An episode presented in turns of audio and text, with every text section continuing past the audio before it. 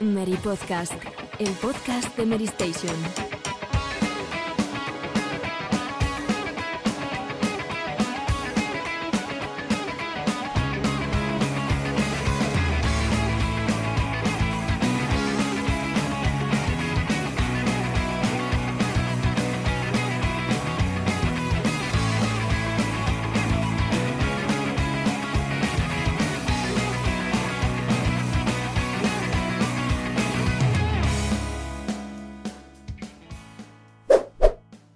Hola, muy buenas a todos. Bienvenidos una semana más al Mary Podcast, primer programa del año 2022. Y bueno, estamos de vuelta de las vacaciones después de pues unas semanitas de descanso bastante merecidas que nos han permitido, yo creo que descansar bastante, coger energías y sobre todo coger fuerzas para un año 2022 que se presenta muy frenético en lo que a lanzamientos se refiere. Y como podéis ver en el titular, es precisamente eso, de una de las cosas que vamos a hablar hoy, de nuestras expectativas del año 2022 y qué podemos esperar del que se presenta como uno de los años más eh, concurridos en cuanto a grandes lanzamientos, yo creo que desde el año 2017.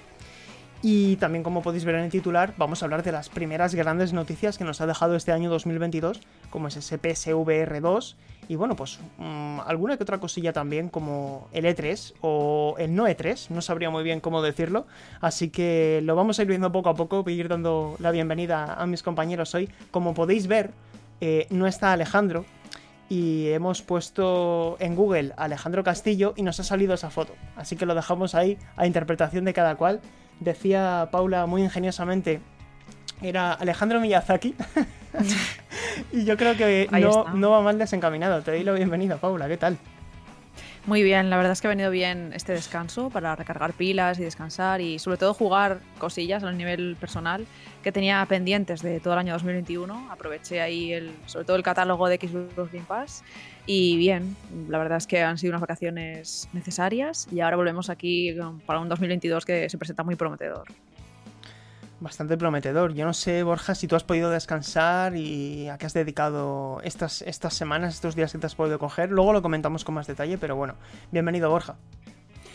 Pues encantado de estar otra vez aquí. Yo, yo creo que, que, Alejandro igual está en Japón con Miyazaki, ¿eh? No lo dejo caer. Bueno, no, no realmente no, pero bueno. Nosotros sabemos que no ¿La está. imaginación? No, claro, no está. Pero no sabemos dónde está.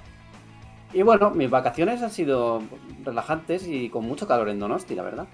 El cambio climático está, está ya por aquí. Y hemos tenido veintitantos grados. Eso yo no lo había visto nunca allí, en, verano, la verdad.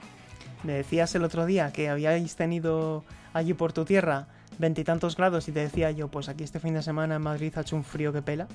Y es, es curioso, pero bueno, está ahí el multiverso dando, dando, haciendo, haciendo su trabajo. ¿El, multi, ¿El, multiverso con NFTs o sin NFTs? Uf, mejor sin NFTs. Mejor sin... ya veremos, porque ese tema, desde luego, va a ser uno de los que de los que han llegado para quedarse, sin duda. Los NFTs y el metaverso van a ser temas que van a dar mucho que hablar durante este año 2022. Pero bueno, hechas las presentaciones, eh, vamos a ir con las noticias, así que hacemos esta pequeña pausa y arrancamos con la actualidad. Hablábamos antes fuera de micro sobre la realidad virtual y bueno, yo creo que aquí quien más, quien menos ya ha tenido la oportunidad de probar en casa, en la comodidad del hogar, no en un evento de mala manera, las posibilidades de la real, realidad virtual, que son muchas. Y todo depende también del dispositivo que tengas, Oculus eh, Quest, eh, PlayStation VR 1, etc.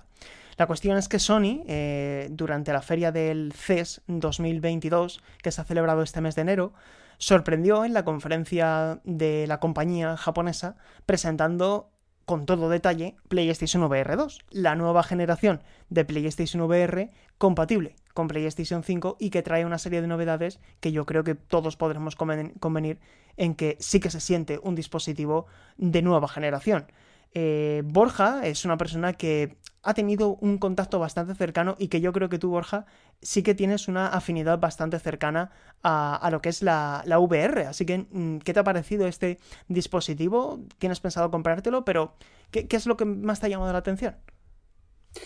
Yo sí, yo desde que vi el anuncio eh, estoy ya muy metido en la VR, sobre todo gracias a Oculus Quest, que tengo la, segunda, la, versión 2, el Oculus Quest 2, y yo venía de no haber de no haber tocado la realidad virtual nunca, pero fue meterme sobre todo con los juegos de terror que, que creo que son especialmente interesantes para, para, para esta tecnología.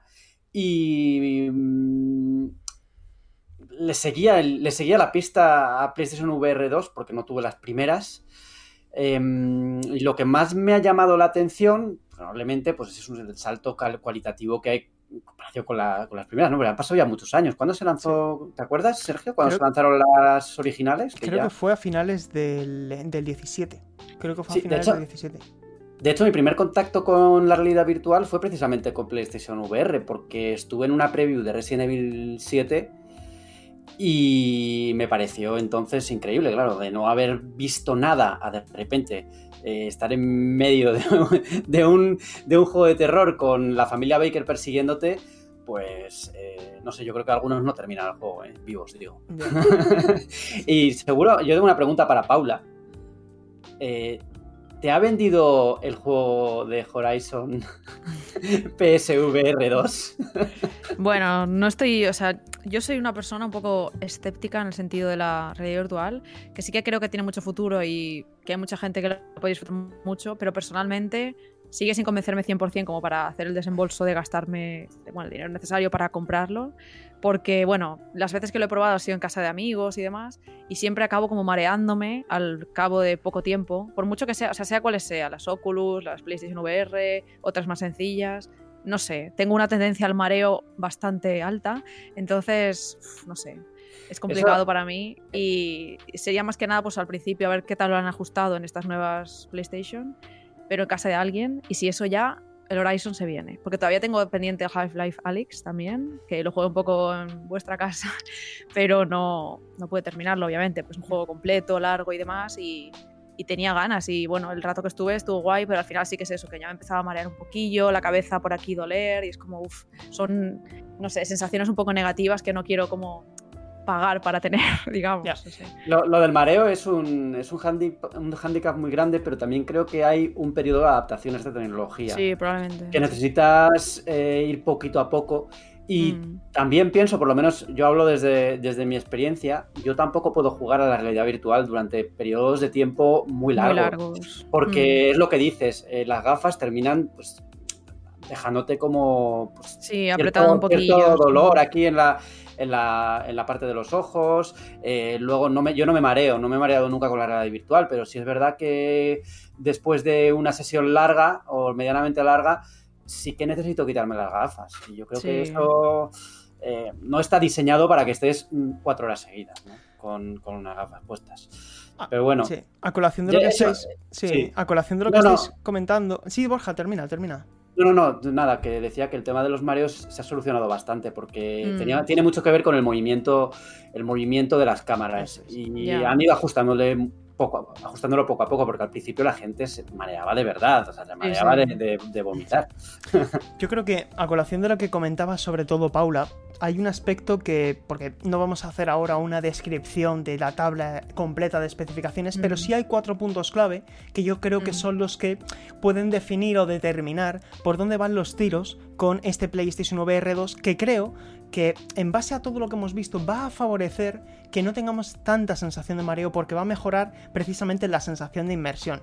Por un lado, el tema que Sony destaca es la fidelidad visual. Estamos hablando de un panel OLED de 4K HDR con una mayor velocidad de fotogramas. Y esto no es ninguna tontería. El hecho de tener una tasa de refresco de entre 90 y 120 Hz con una resolución de imagen de 2000 x 2040 es una mejora sustancial respecto a la primera eh, iteración de las gafas que se veía la malla. ¿Os acordáis? Que notabas como que, que notabas que tenías delante, se veía el cartón, ¿no? Para entendernos, sin que sea algo eh, evidentemente peyorativo, pero era una tecnología que mostraba mucho margen de mejora y a mí particularmente, al igual que Paula, sentía mareos al cabo de 15 minutos. Tardé, no sé si meses, pero desde luego más de 4 semanas en pasarme a Astrobot, que me parece una maravilla, pero tardé muchísimo.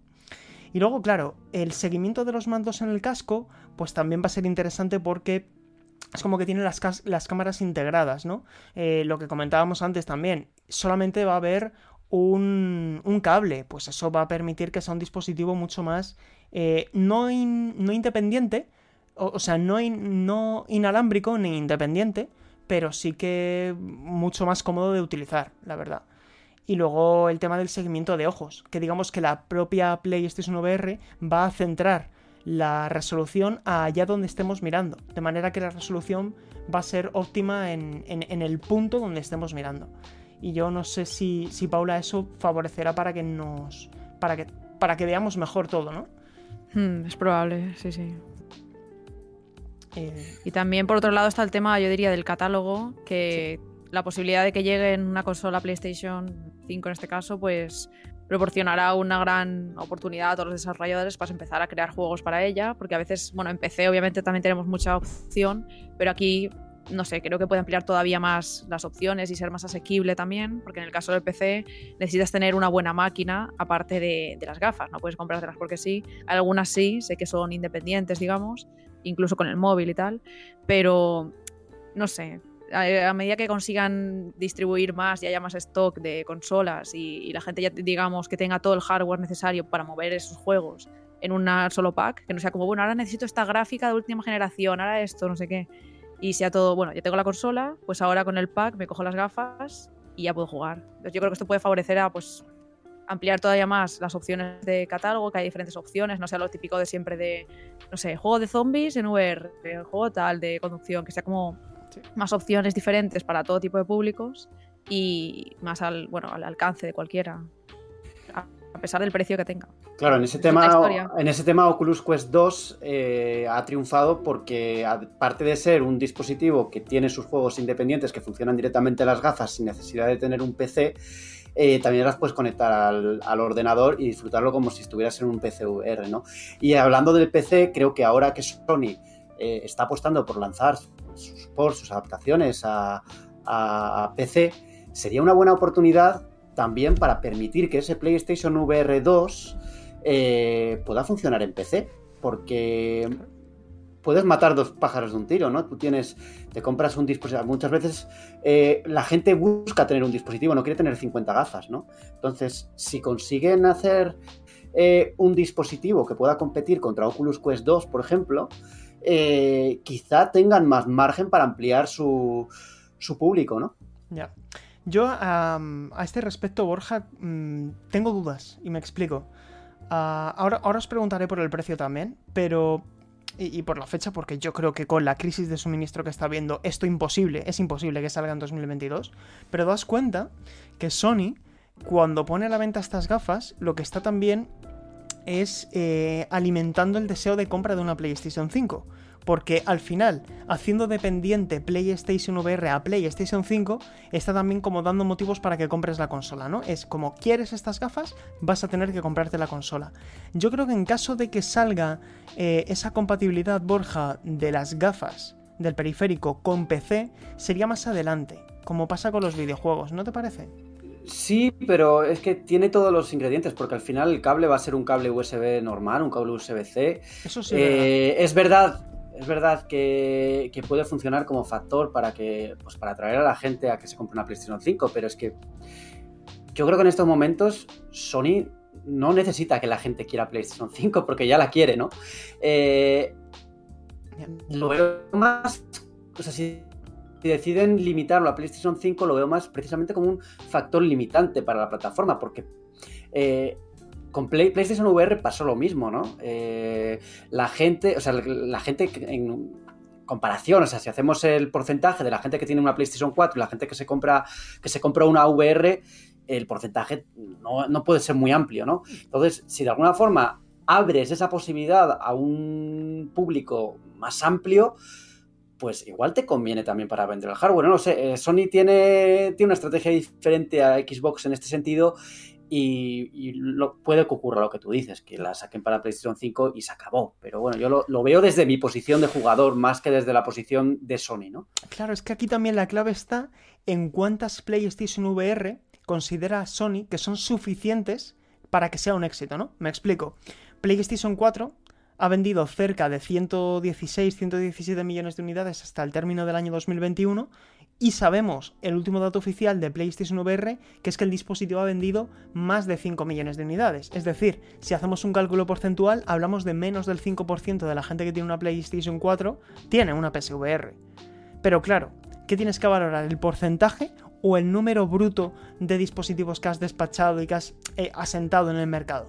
Pues depende, pero yo creo que siendo un producto tan costoso de desarrollar como PSVR 2 y mucho más ambicioso, porque también hemos visto que el Horizon Call of the, Call of the Mountain, desarrollado por Fire Sprite y Guerrilla Games, es una declaración de intenciones, porque estás metiendo una gran propiedad intelectual, eh, un título exclusivo dentro de una grandísima propiedad intelectual al, mundillo de la, de la, realidad eh, virtual.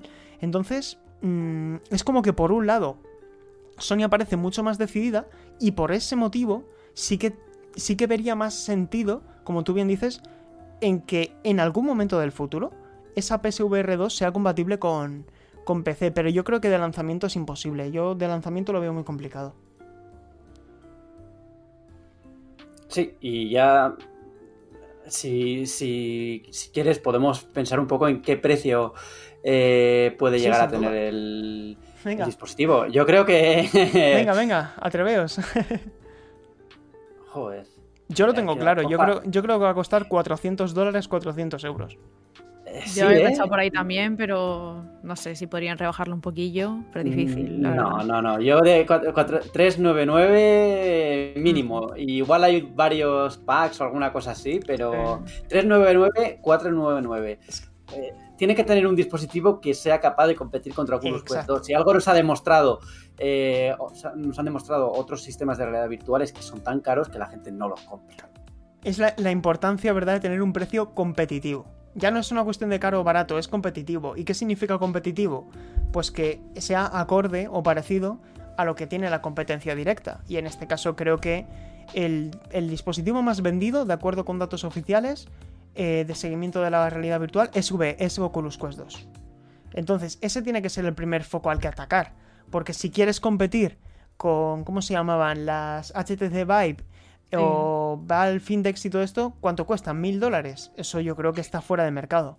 Es que hace poco salieron además unas listas de, del, uso que la, o sea, de los dispositivos que utilizan eh, los clientes en SteamVR y Oculus Quest 2 ganaba por goleada, pero vamos, en general todos los dispositivos, tanto Oculus Quest 2 como, como Oculus Quest, la primera, esa muy, en muy menor cantidad ya por, porque ha sido ampliamente superada, eh, pues se comen el, casi el 50% del mercado. Y ya si contamos con Oculus Rift y tal, eh, Meta, que es la empresa que, que era Facebook antes, eh, domina el 60% del, más del 60% del mercado de, las, de la realidad virtual en Steam. Eh, pues eso, tienen que hacer algo que, que, anime a los, a los, a los compradores a, elegir PlayStation VR. Aunque en este caso, claro, el segmento es diferente, porque no hay Oculus Quest para consola, ¿no? No hay una versión. Eso, mira, es una, es una cosa que Microsoft podría haber hecho, ¿no? Y aliarse con alguna empresa de realidad virtual para hacer compatible su consola. Y por el momento está descartado. La cuestión es, eh, os, lo pregunto a los dos, de lo que hemos visto con este campo de visión de 110 grados, sensor de movimiento, cuatro cámaras de seguimiento, micrófono integrado, vibración en el casco, es decir, un avance indiscutible respecto al primer PlayStation VR. Si tiene un precio competitivo, ¿os lo compraríais? Sí. Yo por ahora no. Yo sí. Tengo otras prioridades. Eh, la, Steam Deck que me, va a llegar dentro de no sé cuánto y que, y que hasta el último momento estoy pensando en cancelar, pero no, no doy el paso. yo estoy igual también con ese tema. Claro, claro. pero no sé, no sé. a mí me pasa que ya lo sabéis, soy muy fan de las consolas portátiles. Entonces, si solamente me puedo permitir una de las dos cosas, yo dejaría que bajara de precio la VR mientras me echo mis partidas a, a Half-Life en la cama, para entendernos, ¿no? Pero no lo sé. Le, tengo, le tengo a Salva diciendo, Borja, si te llega, si te llega Steam Deck antes, me la vendes, ¿vale? Sí. Sí, sí. No, no, a ver, Steam Deck yo creo que va a ser algo que también va a ser uno de los grandes temas de este año, porque los envíos de los primeros compradores se producirán en, en, en febrero de 2022, es decir, la primera, el primer batch, la primer, el primer envío. Ahí estás tú, ¿no, Sergio? No, yo estoy en el segundo. Ah, pues yo también. Yo, yo pensaba, joder, pues le llegará a Sergio y la podré probar antes de comprarla. Creo pero que Alejandro, Alejandro, Mm. Que está ahora viendo a, a Miyazaki, A Miyazaki. eh, Está sí jugando al del sí, Ring en Está jugando al del Ring en la Steam Deck. está echándose un vicio a la Steam- en la Steam Deck a- al Elden Ring. Sí, sí. No, eh, yo qué sé. Al final, este dispositivo promete mucho, pero yo veo muy complicado que con el panorama actual de distribución y de, de crisis de suministros pueda llegar al mercado este año. Principalmente Claro. porque no hay suficientes consolas eh, puestas en el mercado, entonces creo que no tendría mucho sentido sacarla ahora. Y luego, si ya hemos terminado con esto, no sé si queréis agregar algo más o pasamos directamente a, a lo que ha pasado con el E3. Pasamos directamente, pasamos directamente.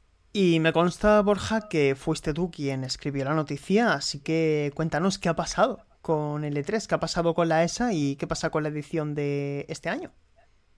Bueno, no la escribí yo porque estaba felizmente de vacaciones, Oh. me parece. pero, pero sí que la leí. Y lo que ha pasado es que el E3, el próximo E3, va a ser, si se celebra digital, porque la versión oficial es que debido a los contagios de Omicron eh, han decidido, han decidido mm, no celebrar el E3 de forma presencial. Ahora, mm, lo han hecho a través de un comunicado y lo han hecho de una forma que invita a pensar que hay más, más cosas detrás, ¿no? Mm, Y lo que se habla, que, bueno, no tenemos ninguna confirmación oficial, ¿no? Es que eh, la ESA está matando al E3 lentamente, ¿no? Por así decirlo. Mi opinión es que el E3 ha muerto y que ninguno de nosotros vamos a ir. Básicamente. No sabría decir, Borja, si la opinión que acabas de dar es eh, pesimista o realista. Yo creo que un poco de ambas. Porque eh, la ESA estaba ya muy dolida, ha tenido muchas discrepancias y muchas desa- desavenencias con, con diferentes agentes que intervienen directamente en la organización del E3 y todo.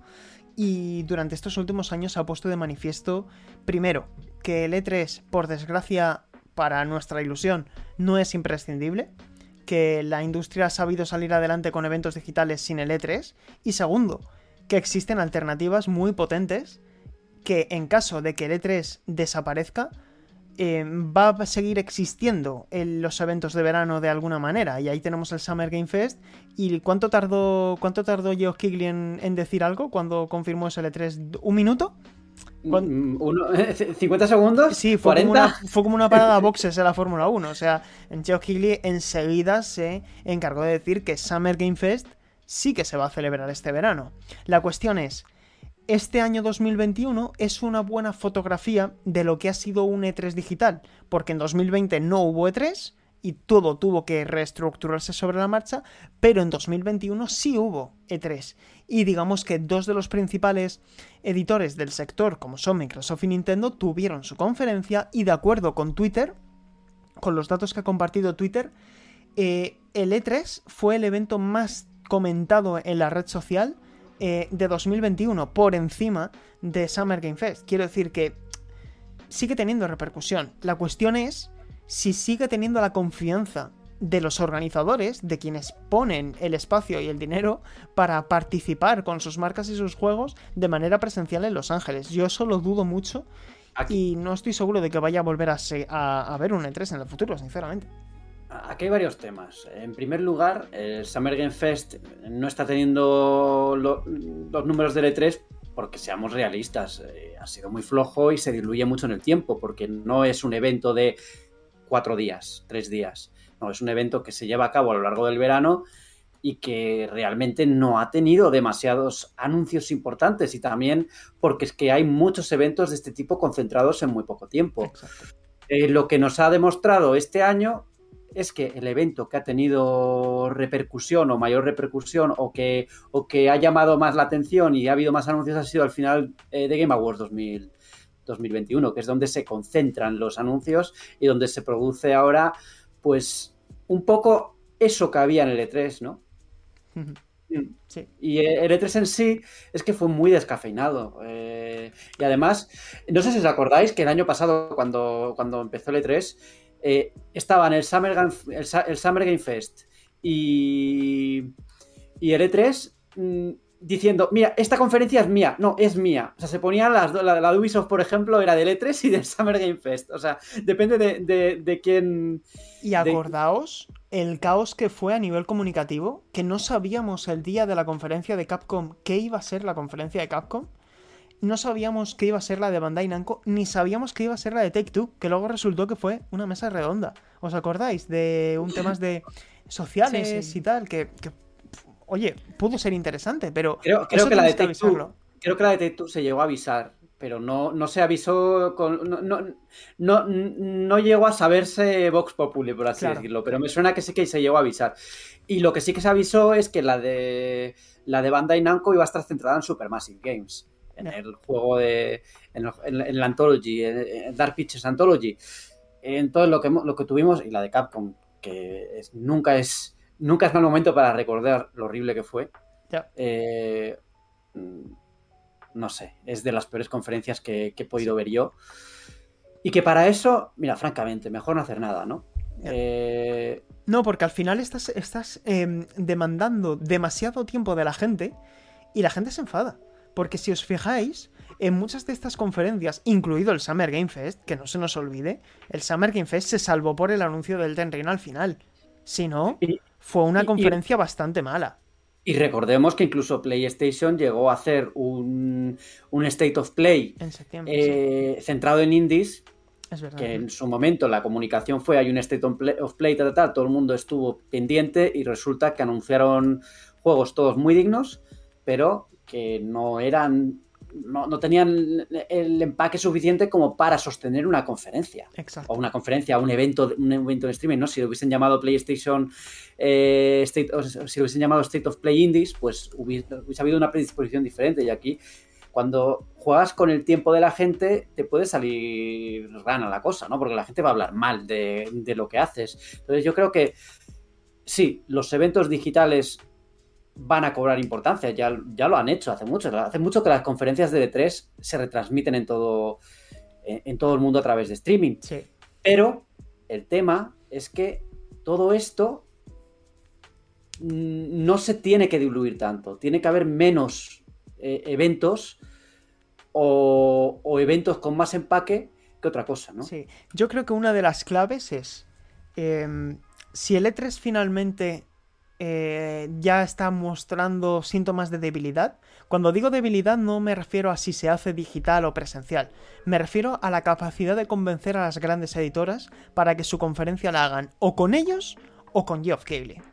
Entonces aquí la clave, yo creo, de la supervivencia del E3 va a depender principalmente de que Ubisoft, Nintendo y Microsoft sigan de la mano de la ESA o decidan realizar su conferencia de verano alrededor de las fechas del Summer Game Fest. Es decir, si, imaginaos un escenario en el que Summer Game Fest dice del 18 de junio al 25 de junio se va a celebrar mi conferencia, la conferencia de Microsoft, la de Ubisoft, la de Nintendo, la de Capcom y la de...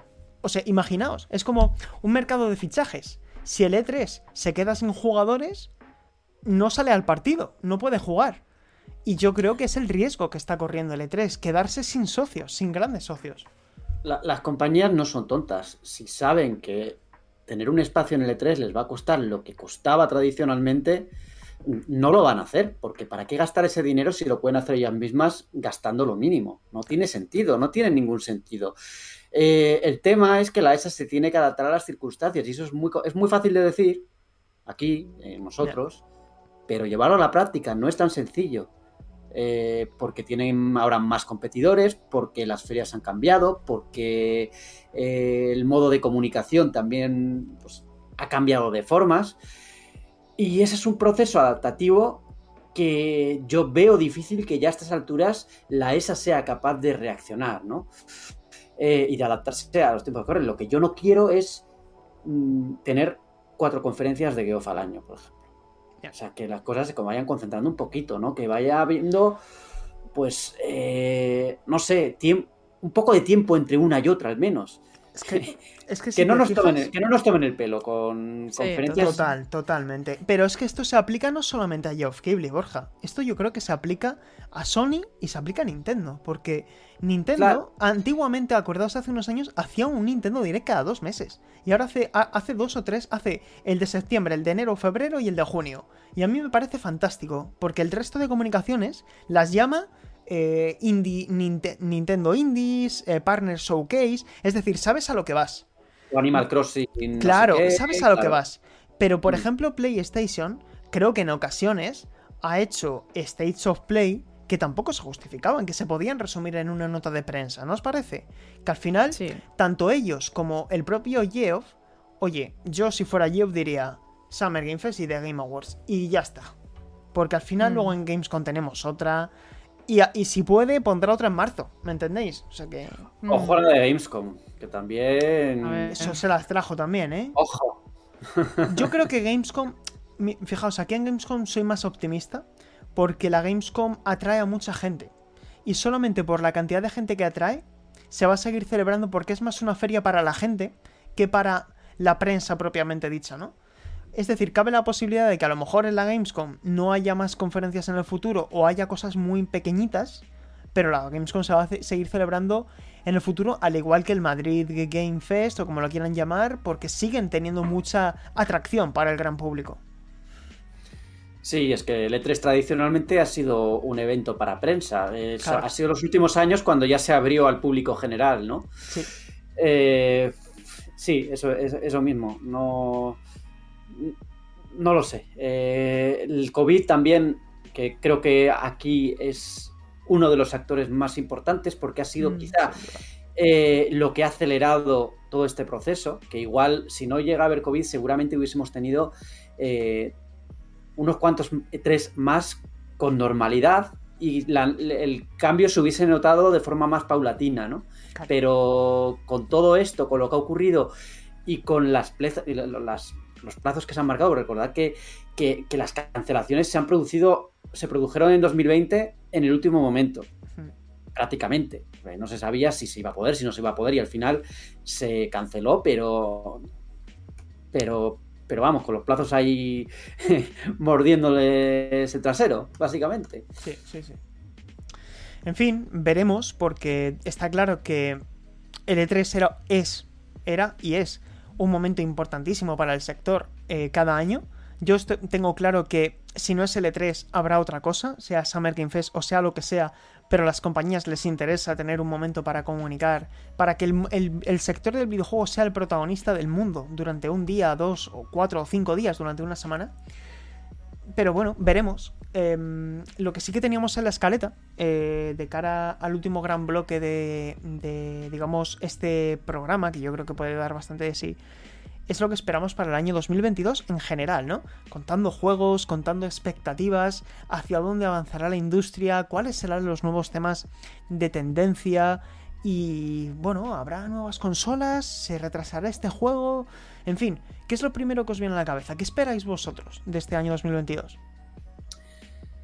Para quitarme la espina de lo negativo rápido, diré que espero eh, o creo que no que no se va a recuperar el sector, el sector de las consolas no va a recuperar el flujo de, de distribución de, máquinas de nueva generación eh, por lo menos hasta el año que viene. Eh, eso quiere decir que todavía va a ser muy muy complicado hacerse con una consola de con una PlayStation 5 y con, o con una Xbox Series. Y esto me hace preguntarme mm, qué va a pasar con este ciclo de consolas, ¿no? Porque si en los dos primeros años de vida de, las máquinas eh, la gran demanda, la gente que quiere las consolas no ha podido hacerse con ellas. ¿Cómo va a afectar esto a futuro hardware? Si va a haber consolas intermedias o no, etcétera, etcétera. Y si esto va a terminar alargando el ciclo o no. Esos son los dos casos que pregunto. Yo creo que definitivamente sí a las dos, Borja. Creo que realmente esta generación está todavía comenzando. Es como que estamos en, el segundo capítulo de 2020 y ahora empezamos el tercer capítulo de 2020, pero que esto no deja de ser el primer año de ambas consolas, porque no se están implementando, no se están implantando, perdón, en el mercado las unidades que demanda la gente y que están prometiendo las compañías a los inversores. Hemos visto que tanto Nintendo como Sony, que son quienes ofrecen datos, han rebajado sus expectativas de distribución, lo cual es negativo, pero es una realidad del mercado de la que no dependen ninguna de las grandes compañías. Y esto que esto tiene un efecto dominó. Si no hay consolas, grandes proyectos de videojuegos se van a retrasar irremediablemente, porque si no hay consolas no tienes a quién vender esos grandes juegos que están que tardan tantos años en desarrollarse. Entonces, en definitiva, creo que esto se aplica incluso también a Nintendo, de una eventual Nintendo Switch Pro que alargue la vida de una Nintendo Switch que no deja de batir récords. Creo que todo eso va a pasar, pero va a pasar más tarde de lo que tenían iniciado. Y que por lo tanto podemos estar aconteciendo al ciclo de consolas más largo de las últimas décadas, vaya. Estoy de acuerdo con vosotros en lo de el tema de las consolas. Pero en lo de los juegos espero que al menos no se retrasen tanto como ocurrió el año pasado, que fue una ristra de uno tras otro al final, de retrasos y, muchos de ellos han venido a este 2022. Entonces yo espero que al menos los que ya han recibido varios retrasos y los que han puesto una fecha, sobre todo para finales de año, se mantengan. Espero que haya mm, retrasos porque va a ocurrir. O sea, no lo espero con ganas, sino que es esperable, digamos. Pero aún así, que no sea tan masivo como fue el pasado 2021, porque fue una cosa que al final todos lo sabíamos que iba a ocurrir.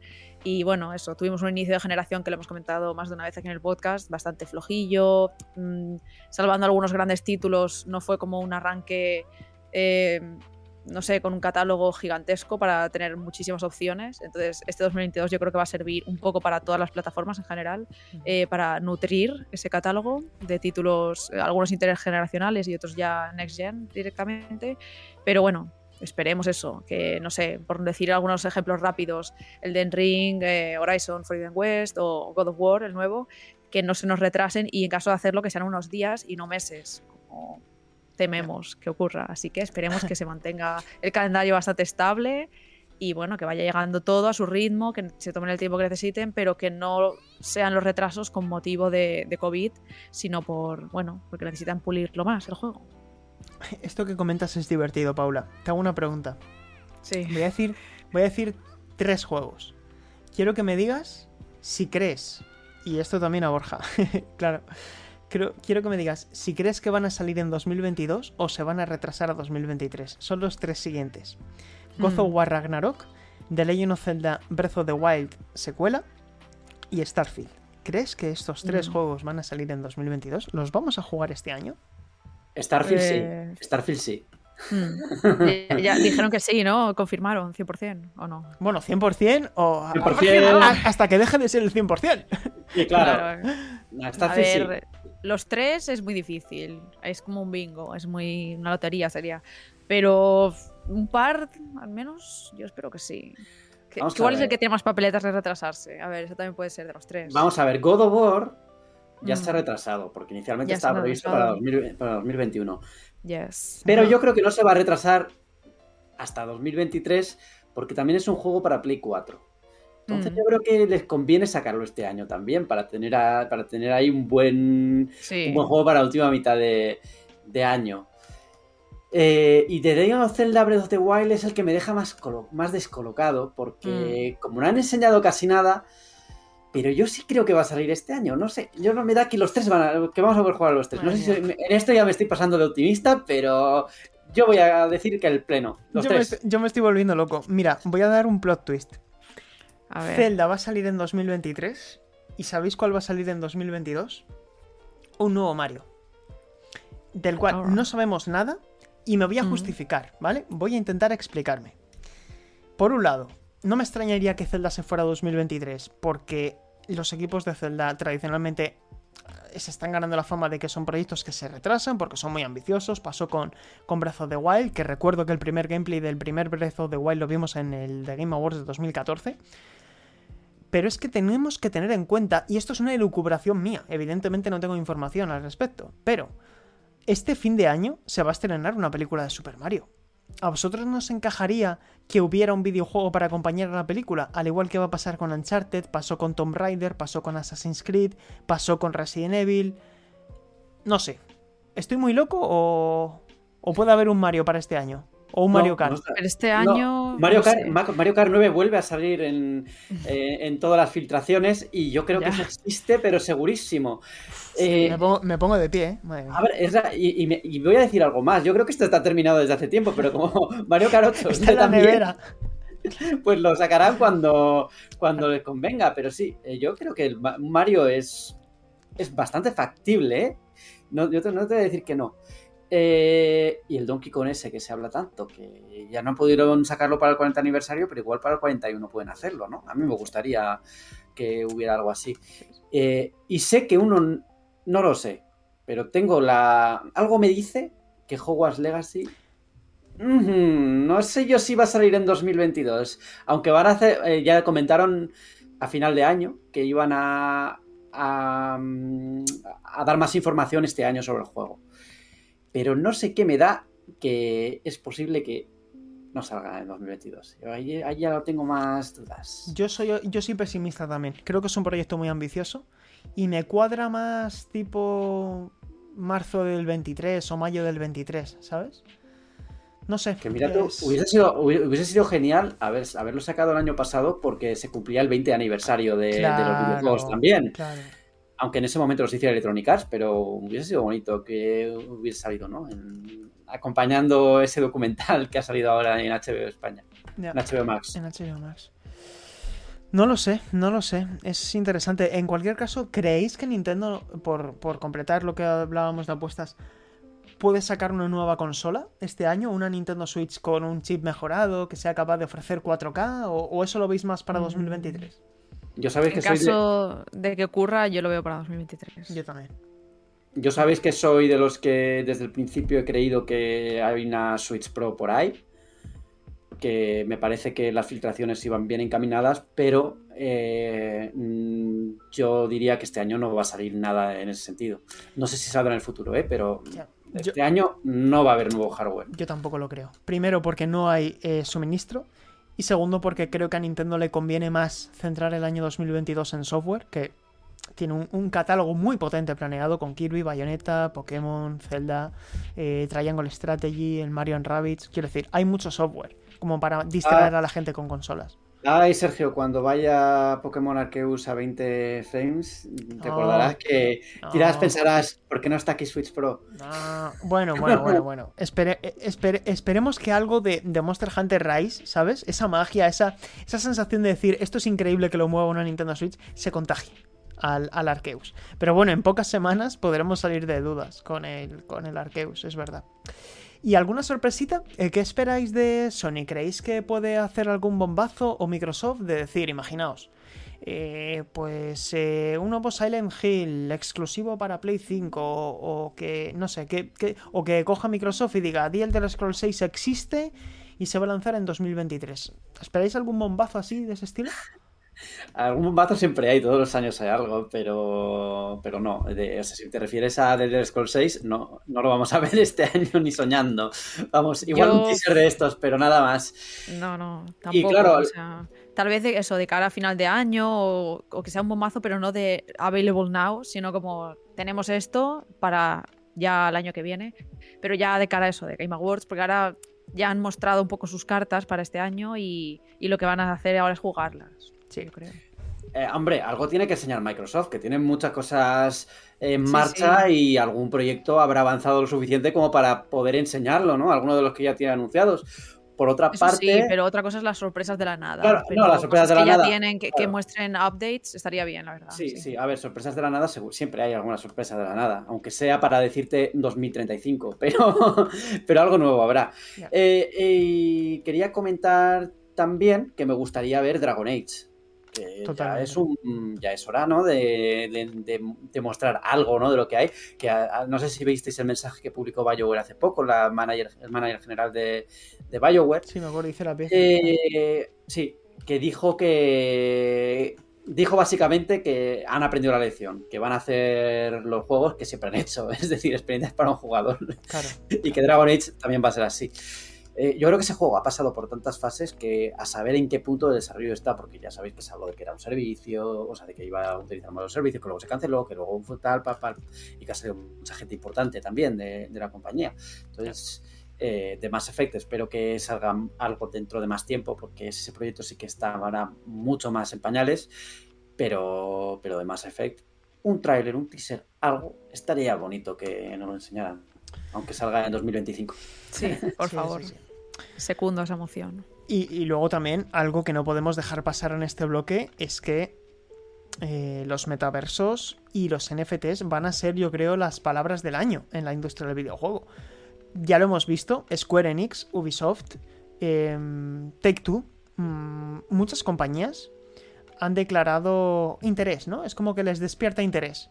Y va a haber movimientos al respecto. ¿Tenéis miedo de que pueda afectar al diseño de algunos videojuegos? ¿O recularán a tiempo como le ha pasado a, Stalker? Que directamente ya, digamos que desestimaron esa posibilidad. Yo creo que va a haber compañías que se van a lanzar a la piscina. Sí, yo creo que va a haber malas reacciones, que se va a hablar muy mal durante un tiempo, y luego va a haber compañías que van a comprobar que se venden sus NFTs y entonces los van a integrar de alguna forma. Eh, no sé si el modelo que, están utilizando ahora es el que, el que les va a dar esa, posibilidad de crecer, ¿no? Por ejemplo, por lo que se ha leído de los de Ubisoft Quartz, de los NFTs de, Ubisoft, es que nos está vendiendo muy bien, nos está vendiendo bastante regular. Eh, pero llegará el momento en el que alguna compañía de con la tecla y, y, muchos caigan y a muchos les guste y terminen pasando por el aro. No sé si será de la forma en la que están ahora, pero yo creo que es una tecnología que para bien o para mal, yo en esto soy para mal ahora, en este momento, en 2022, mm. está eh, se, ha, venido para quedarse. Sí, sí, yo también creo que ha venido para quedarse. Y luego, ¿qué más, eh, chicos? ¿Qué más podemos comentar? Algo que os llame la atención de, de este año. ¿Creéis que Steam Deck será un gran éxito que, digamos, alimentará el deseo de otras grandes compañías a lanzar una alternativa, porque esto lo hablaba yo con, otros compañeros que también están muy interesados al respecto. Y yo creo que esto, que si Steam Deck funciona, veremos tarde o temprano que otros fabricantes como Razer, etcétera, por decir ejemplos, tipo, o Nvidia incluso, que lancen un dispositivo portátil que al final el, el juego portátil vuelve a estar de moda y Nintendo Switch ha como despertado también eso, ¿no? Eh, pero Steam Deck puede también ser uno de los grandes nombres de este año y yo creo que la comunidad va a hacer un trabajo que facilite mucho las cosas para temas de compatibilidad y tal. Y sobre todo sabiendo que va a ejecutar Windows, etc. No sé, creo que Steam Deck también puede ser uno de los grandes nombres de este año sí, pero yo no creo que vaya a haber muchas compañías que se dediquen a hacer consolas portátiles de este, de este tipo. Creo que la ventaja que tiene Steam Deck es que se nutre de la biblioteca de Steam y que van de alguna forma a optimizar juegos para que funcionen bien en este, en este dispositivo. Pero aunque venda bien, que no sé si venderá bien, yo creo que sí que va a responder, al menos al principio va, va a tener una buena respuesta porque además la gente que lo ha probado dice que es una máquina muy ergonómica y que en las manos pues se ve como un buen producto. Eh, creo que sí que puede que sí que va a generar comentarios, pero no tanto como para que todo el mundo empiece a sacar consolas portátiles como loco. ¿no? Eso yo no, lo veo. Ya. Bueno, chicos, pues veremos. Ah, una, una, última cosa. Sí, por supuesto. Bueno, no sé si vamos a cerrar ya, pero bueno, en cualquier caso, creo que tendríamos que comentar también eh, algo interesante que es que sea una información filtrada que, publicó Jason Schreier en Bloomberg es sobre la evolución del servicio del servicio PlayStation Plus y ah, todo esto. Sí, sí, sí, es verdad. Que yo creo que este va a ser el año en el que se van a dar pasos en una nueva dirección para unificar todos los servicios principales de, de PlayStation. Por lo que se dijo en su momento, no va a ser un Xbox Game Pass. Eso tiene que quedar claro desde el principio, pero sí que va a ser una posibilidad para que los jugadores pues, puedan tener todo en un pack, ¿no? Que no sea mm, yo me compro el Plus por una parte. Eh, Diferentes tiers. Luego Now, luego no sé qué. Sí. Ahora bien, habrá que ver qué precios plantean y cómo lo hacen, ¿no? ¿Cómo lo hacen? Eh, sí, sí. Al final va a ser un, un, poco una cuestión como, como los servicios de suscripción de hoy día de prácticamente cualquier modelo, incluido la Xbox. Eh, dependiendo de cuánto estés dispuesto a pagar, vas a acceder a más o menos contenido. Según las informaciones adelantadas por, por, el periodista Jason Schreier en Bloomberg, lo que se decía era que iba a haber tres categorías. Esto no está todavía confirmado por Sony y sobre todo está sujeto a cambios, evidentemente pero decían que hoy iba a haber un primer tier que era básicamente el PlayStation Plus tal y como lo conocemos, otro que agregaría todas las ventajas de PS Now, lo cual personalmente creo que tiene mucho sentido, porque al final si agregas PS Now a la ecuación, estás integrando un catálogo de juegos de PS3, de PS2 y de PS4, y luego otro más en el que tendrías también otra serie de ventajas y juegos de la primera PlayStation, quiero recordar. Entonces, yo creo que esto puede tener mucho éxito, como tú decías, Borja, si tiene un buen precio. Si tiene un precio competitivo, creo que esto va a crecer bastante. Sobre todo porque la gente ya está acostumbrada. Ya no es algo raro para la gente pagar por un servicio de suscripción. Pero tiene que, tienen que hacerlo muy bien. Eso sí que estoy de acuerdo. ¿Qué precio creéis que podría tener la tier de mayor categoría? ¿15 euros? Como el Game Pass, más o menos. ¿12.99? Al mes, dices. Sí. Eh, sí, entre eso. No creo que llegue a 20, pero tampoco 10. 15 o 16, algo así, podría ser lo más ajustado. El Game Pass Ultimate, en la competencia, obviamente, para. Claro, el Game Pass Ultimate son 12.99, sin oferta. Yo creo que va a ser un poco más caro. No sé, me da la impresión de que va a, ir más por, por el 15, los 15 euros que decís vosotros. 14.99 en caja, ¿verdad? Algo así. Sí, sí, sí. A mí me gustaría que fuera un pelín más barato para hacerlo más atractivo de cara al, de cara al consumidor, ¿no? Para que... Eso, para, poder tener un único servicio, o sea, un único, un único pago al mes, pero con un precio lo suficientemente competitivo como para, para poder seguir con él, ¿no? Todo mes a mes, para no tener que cancelarlo cada dos por tres. Porque además aquí, claro, entra en juego que, que estará con la posibilidad de jugar a juegos eh, online y todo esto, que ya debería... E, es un tema que, tiene, necesita ya estar unificado completamente, ¿no? Y no tiene sentido que ahora te compres PlayStation Now, o sea, que, te suscribas a PlayStation Now por, por un lado y que luego eh, PlayStation Plus por el otro, porque la mayoría de la gente que se que, se suscribe a PlayStation Plus es por los juegos, ha sido tradicionalmente por los juegos gratis, ¿no? Pero es que cada mes varía mucho la calidad de, ellos, ¿no?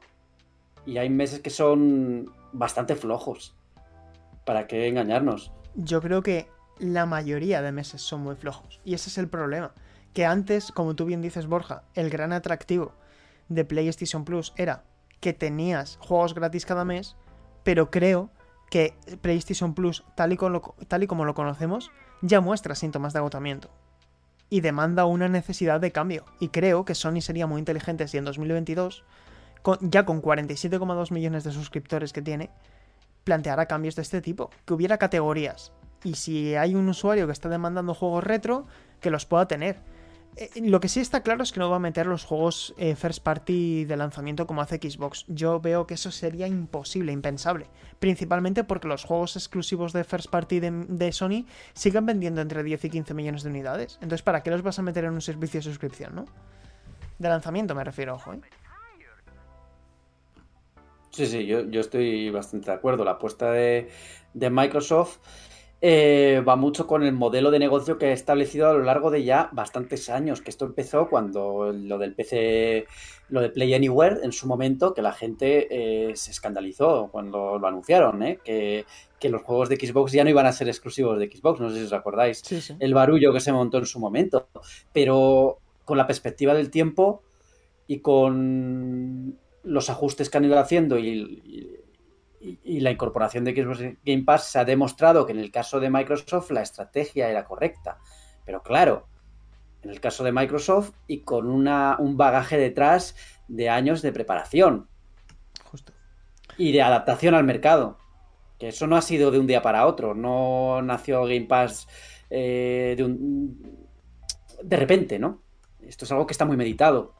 Y que, Sí, se- sí. Y, que, y que lo de PC se demuestra que estaba pensado desde hace mucho tiempo. Todo esto. Total, total. Pues Sony lo que ha visto es que es que han cambiado las tendencias y que de alguna forma tiene que buscar eh, un servicio que, aunque no sea un competidor directo o aunque no sea lo mismo que Xbox Game Pass, que de alguna forma empiece a ir en una dirección parecida, ¿no? Yo creo que van a ir por ahí los tiros y que sobre todo le van a dar muchísima fuerza porque PlayStation Now ha estado abandonado muchísimo tiempo y creo que es porque han estado preparando que está claro que no es un Xbox Game Pass de Sony, pero sí es el rival de Sony, es decir, es la versión de Sony, la respuesta de Sony a, a los servicios de suscripción de la competencia, está claro. Yo creo que además esto no van a tardar mucho en anunciarlo, ¿eh? Creo que esto puede anunciarse mm, dentro de muy poquito. A ver, a ver, a ver si pasa antes de que anuncie Konami un nuevo Metal Gear, que recordamos que ya que hablábamos de, de, de expectativas y todo esto, eh, estamos de aniversario con Metal Gear. Y siempre, este, este es el aniversario, ¿no? Este año creo que Sí. se cumple ¿35? ¿Era? el 35 aniversario de Metal Gear Y sería Street un Fighter. buen...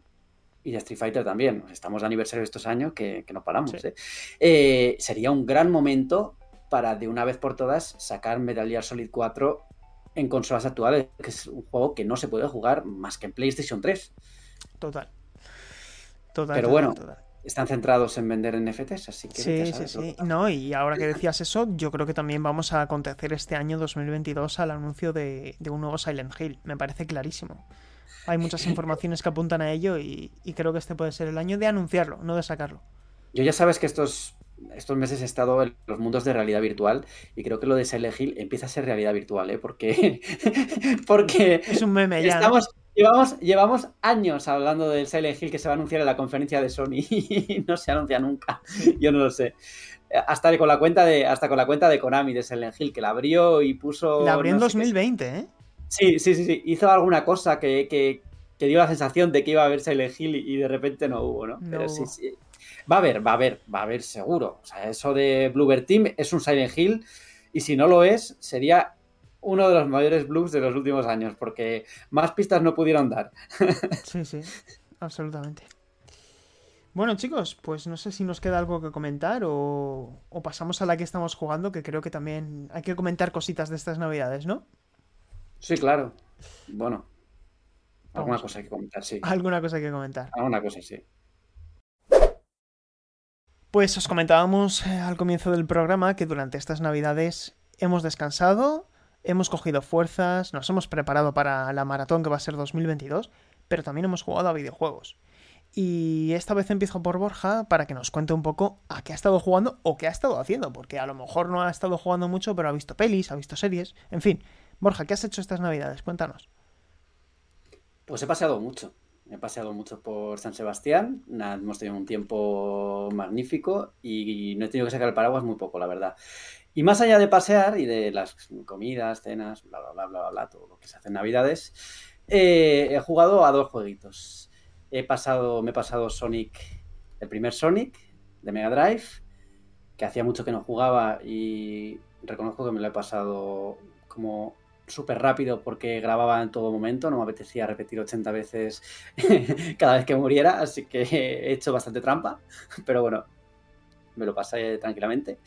Y luego he estado jugando a Medal of Honor eh, Above and Beyond, que es un juego de, de realidad virtual en la versión de Oculus Quest 2 y sensaciones encontradas.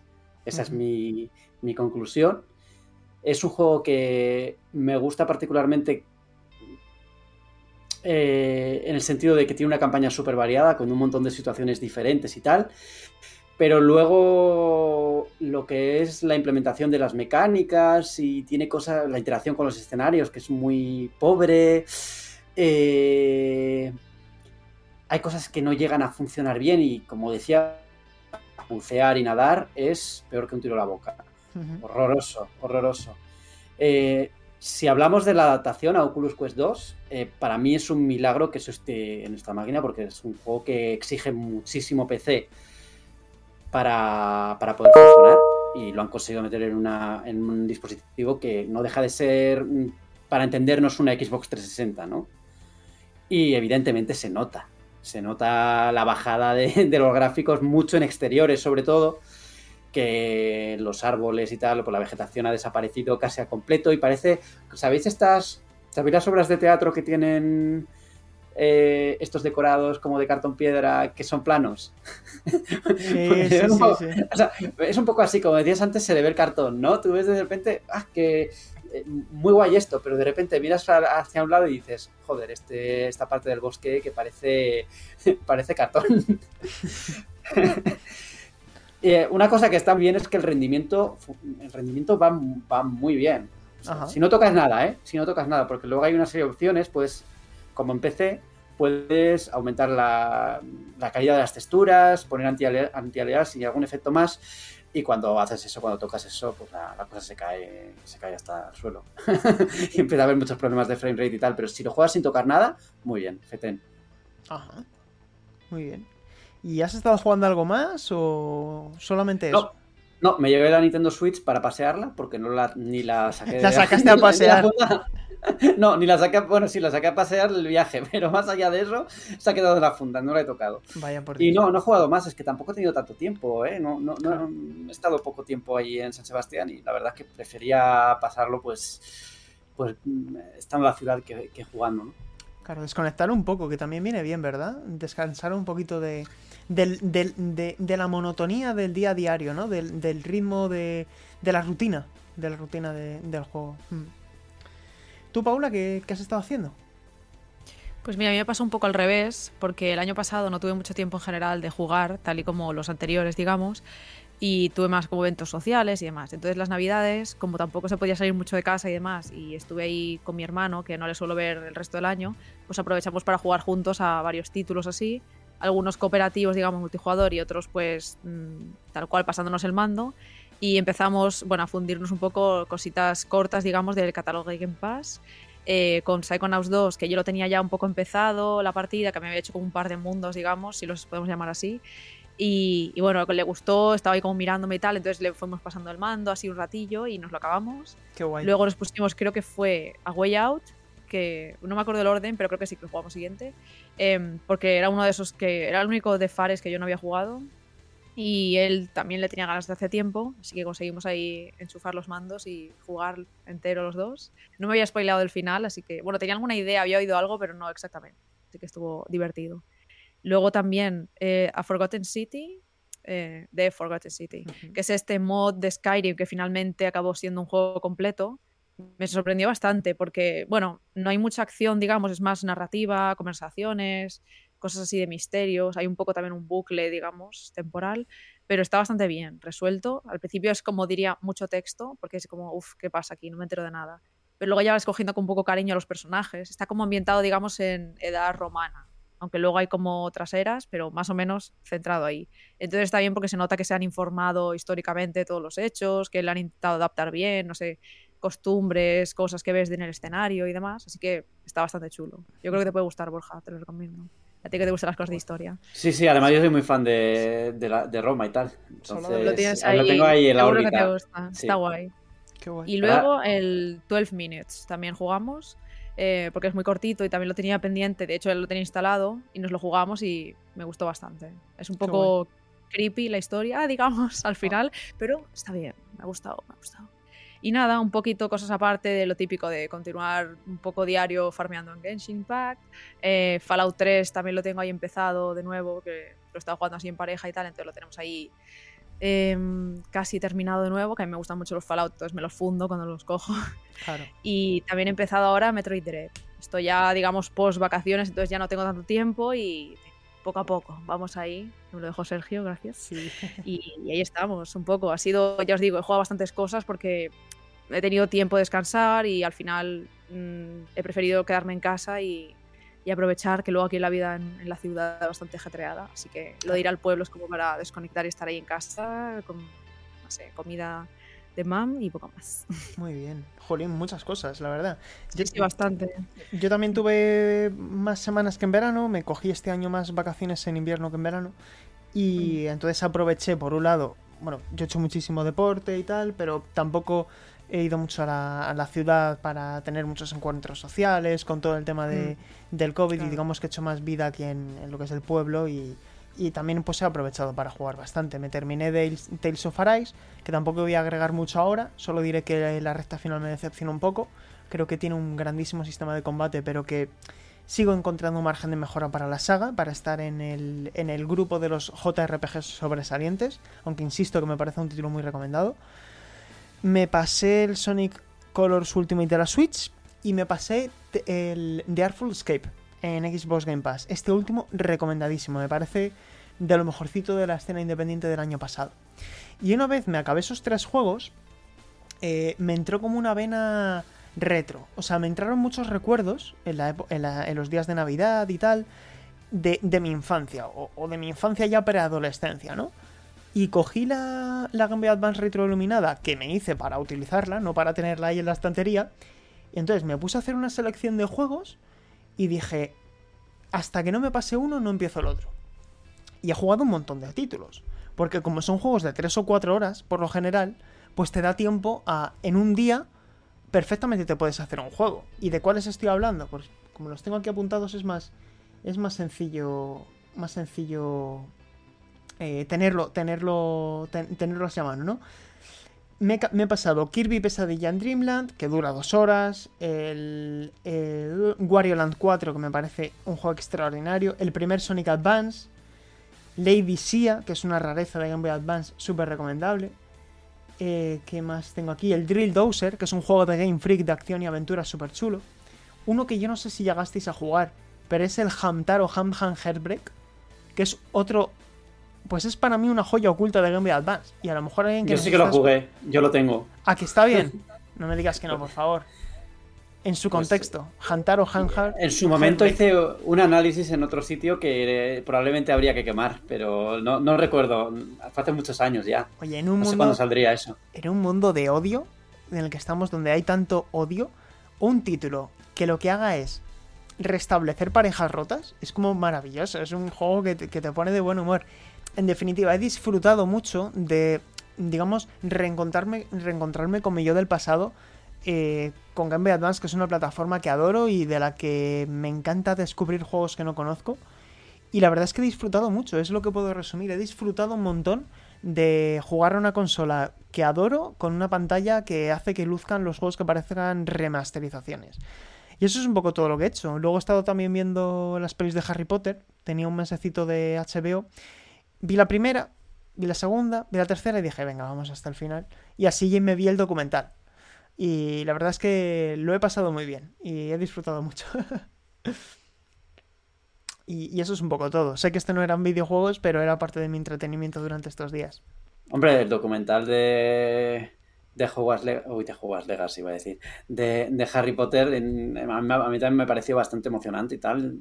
Sí, esto está bien. Sobre todo lo- lo- los mejores momentos del documental es cuando se juntan los distintos actores y Mm. tal y, y recuerdan un poco más la experiencia más que el making of en, en general. Claro, pero las, anécdotas y gustó- todas las curiosidades. Me gustó bastante, me gustó bastante. Pues bueno, chicos, hemos llegado al final. Eh, creo que no nos hemos dejado nada. Ha sido un programa completito, a pesar de que no ha estado Alejandro. Hemos hablado de bastantes cosas. Y, poco de Miyazaki, ¿eh? Un poco de Miyazaki. Sí, pero yo creo que dentro de dos lo semanas. Lo claro, compensaremos, claro, lo compensaremos, lo compensaremos. sí. No, no nos cae duda porque Alejandro, creednos que, que se ha ido de viaje a ver a, a su compañero Hidetaka. Están tomándose un saque, discutiendo las intrincadas. Sí, sí, sí, sí. Están hablando de Lore, están hablando de Lore, está apuntando ahí Lore en una libreta. Muy bien, pues nada, Borja, ahora empiezo por ti. Eh, muchas gracias por estar aquí y nos vemos en 14 días, ¿no? Nada, en 14 días aquí seguiremos y pasadlo bien. Hasta luego. Un abrazo para ti también, Paula, y nada, que, que vaya muy bien, mucha salud y nos vemos en 14 días. Igualmente, un abrazo y encantada de estar de vuelta. Pues yo también me despido, Sergio Carlos González. Gracias a todos y a todas por escuchar el Meri Podcast. Nos podéis escuchar en iVoox, en iTunes barra Apple Podcast, en Spotify y en YouTube, por si queréis eh, ver nuestra belleza en, en- directo. Así que nada, muchísimas gracias por, por allí el programa y la semana que viene es el turno de nuestros compañeros del retro. Un saludo.